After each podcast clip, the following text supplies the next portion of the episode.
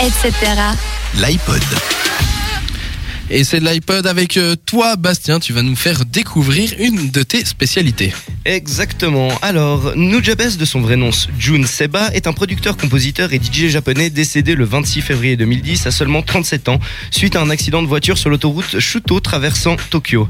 Et là, vous vous dites sûrement que c'est une manière bien maladroite d'introduire une chronique radio, et en temps normal, j'aurais eu énormément de peine à vous donner tort.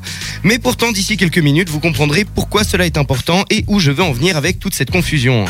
Alors, comme je le disais, Jun Seba, plus connu sous le nom de euh, Nujabes, pardon, est né le 7 février 1974 dans le district de Minato à Tokyo. Il est l'un des piliers fondateurs de la scène abstract hip-hop japonaise, notamment grâce à la création de son label indépendant Hideout Production, créé en 1998, qui permis de faire connaître ce style encore méconnu à l'époque au grand public, tout en ayant mis sur le devant de la scène de nombreux artistes dont il est inutile de vous citer les noms, tant ils sont nippons et dont la plupart sont inconnus hors de l'archipel du soleil levant. Le style de Nujabes se caractérise par un mix harmonieux de hip-hop et de cool jazz, accompagné parfois de paroles s'éloignant du hip-hop traditionnel et de ses clichés, pour adopter un aspect plus abstrait, voire poétique, avec un style plus éthéré, subtil et lyrique. Il a sorti trois albums, donc Metaphorical Music en 2003, Modal Soul en 2005 et Spiritual State à titre posthume en 2011. Il collabora notamment euh, à la bande-son de l'animé Samurai Champloo, dans lequel il signe certains des plus grands morceaux tels que Haruarian Dance.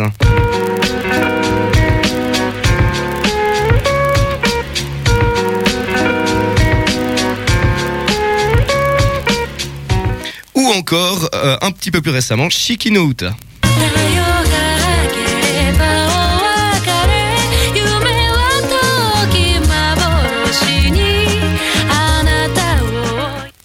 Et c'est sa participation justement à cet animé qui le fera connaître internationalement.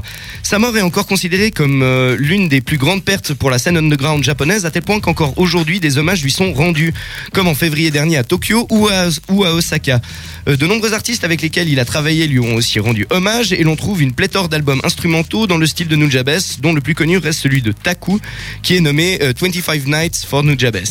Mais alors, quel morceau ai-je pu choisir? Eh bien, avant cela, remettons le titre dans son contexte dans débuts 2000, Nujabes collabore avec Shing O2 et crée ainsi une hexalogie des Love Sick, à savoir six morceaux qui furent acclamés par la critique et qui portent chacun le nom de Love Sick, suivi d'un numéro, et dans lequel on retrouve bien souvent le même motif musical ou comme l'appellent les puristes, un leitmotiv. Il faut savoir qu'uniquement les trois premiers morceaux de ce projet sortirent du vivant de Nujabes et que peu après sa mort, les morceaux 4 et 5 sortirent car ils avaient déjà été enregistrés. Mais alors, d'où vient le numéro 6 que l'on va écouter ce soir? Eh bien, deux semaines après la mort du DJ, une boucle instrumentale est découverte sur le téléphone de Nujabes portant le nom de Love Sick Grande Finale. Son collègue et ami de toujours, Shingo2, décide alors de mettre un dernier coup de pinceau à leur chef-d'œuvre et finira le morceau. Ce dernier sortira officiellement le 26 février 2013, soit exactement trois ans, jour pour jour, après le décès de June.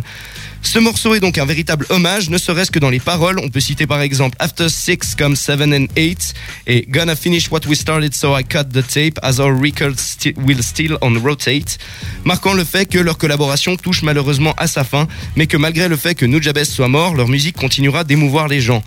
Nujabes, de son vrai nom Jun Seba, est un producteur, compositeur et DJ japonais décédé le 26 février 2010 à seulement 37 ans suite à un accident de voiture sur l'autoroute Shuto traversant Tokyo, mais qui pourtant continuera à vivre éternellement au travers de ses fans, de ses amis et peut-être même le plus important, au travers de sa musique.